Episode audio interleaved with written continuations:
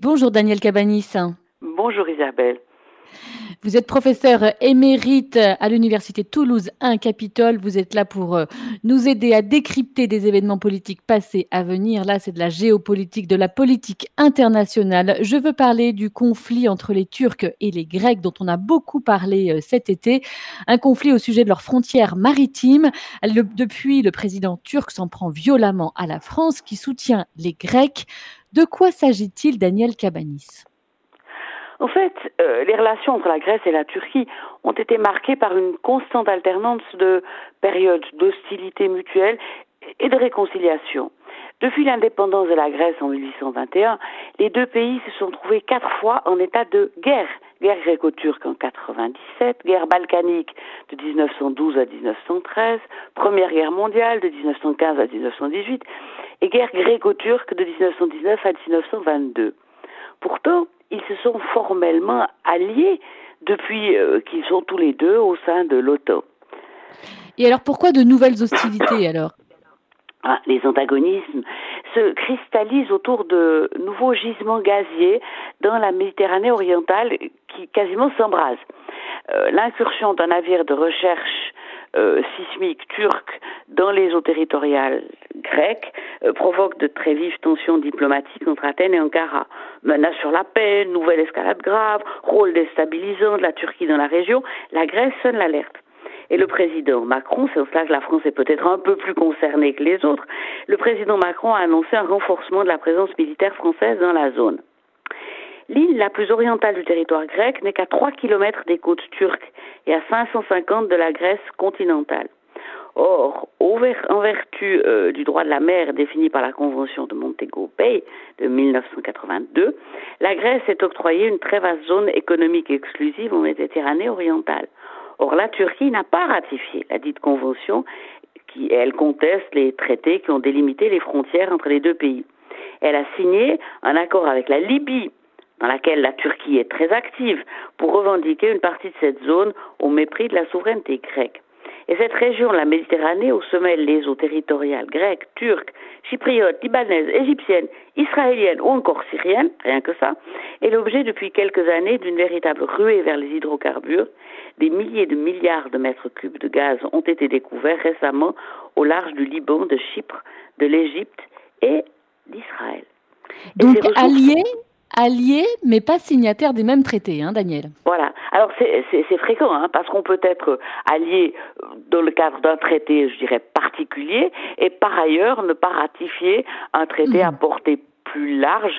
C'est euh, la, théorie des, ensembles, hein, comme en mathématiques. Alors, pour euh, revenir au fond de la question, c'est que ces ressources pourraient forger de nouvelles puissances énergétiques et aiguisent les appétits. Alors pour l'instant, on n'a rien trouvé dans les eaux territoriales grecques, mais les Turcs cherchent à découvrir d'éventuels nouveaux champs. Et c'est ainsi une réponse à l'accord de délimitation de zones maritimes conclu le 6 août par la Grèce et l'Égypte, signé lui-même en réaction à l'accord entre la Turquie, évoqué tout à l'heure, et la Libye. Et à travers le concept des six contre 12 miles qui définissent la frontière sur mer que doivent respecter les deux belligérants. Selon les Turcs, la Grèce doit respecter sa zone qui sera à 6 miles, tandis que les Grecs revendiquent le droit d'aller euh, ah. à, 12 miles. Donc c'est euh, complètement euh, inconciliable et ça, ne, ça ne peut pas se régler naturellement parce qu'il y a une, presque une question de, de, dignité nationale. Et ce qui complique les, les choses, c'est que les, les, les Turcs euh, se trouvent dans une euh, situation où il leur est important d'utiliser tous les bons moyens pour exercer une pression euh, sur, l'Europe. et pour ne mmh. rien arranger, les chefs d'État des deux pays sont l'un et l'autre des nationalismes forcenés, aussi bien Erdogan que Kyriakos Mitsotakis comme le Premier ministre grec. À cela s'ajoute la question migratoire qui a empoisonné les relations gréco-turques, la Turquie, utilisant souvent la Grèce, pays membre de l'Union européenne, comme un levier de pression dans sa quête d'un soutien en Syrie ou d'aide financière européenne pour les plus de 3,5 millions et demi de réfugiés accueillis sur son territoire. Donc, sont hmm. du côté de la Grèce euh, deux avions de chasse Rafale, la frégate Lafayette, le porte-hélicoptère Tonnerre. La présence militaire en Méditerranée orientale s'est renforcée. Alors Emmanuel Macron dit qu'il craint une situation de plus en plus préoccupante dans la région et il faut bien le dire, il est le premier chef d'État à apporter son soutien à la Grèce.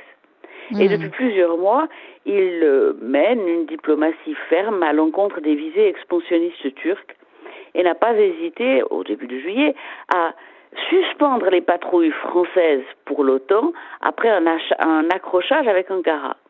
C'est dans cette perspective que la France a signé un partenariat de sécurité stratégique avec la Grèce après que la Turquie a réalisé euh, des manœuvres militaires aux abords des eaux disputées de Chèvres. Les tensions restent extrêmement élevées et le président turc agonie d'injure le président français, usant de la situation des migrants pour exercer une pression. Alors, on ne va pas mourir évidemment euh, pour euh, Athènes, ni euh, pour les petites îles, enfin ça paraît à peu près certain, mais cela complique une situation qui est en elle-même déjà extrêmement tendue, difficile. Alors on en parle finalement moins qu'on pourrait l'imaginer parce que dans un pays comme le nôtre ainsi que dans d'autres, on est plus préoccupé par la pandémie de la Covid-19 et ces questions internationales passent au second plan.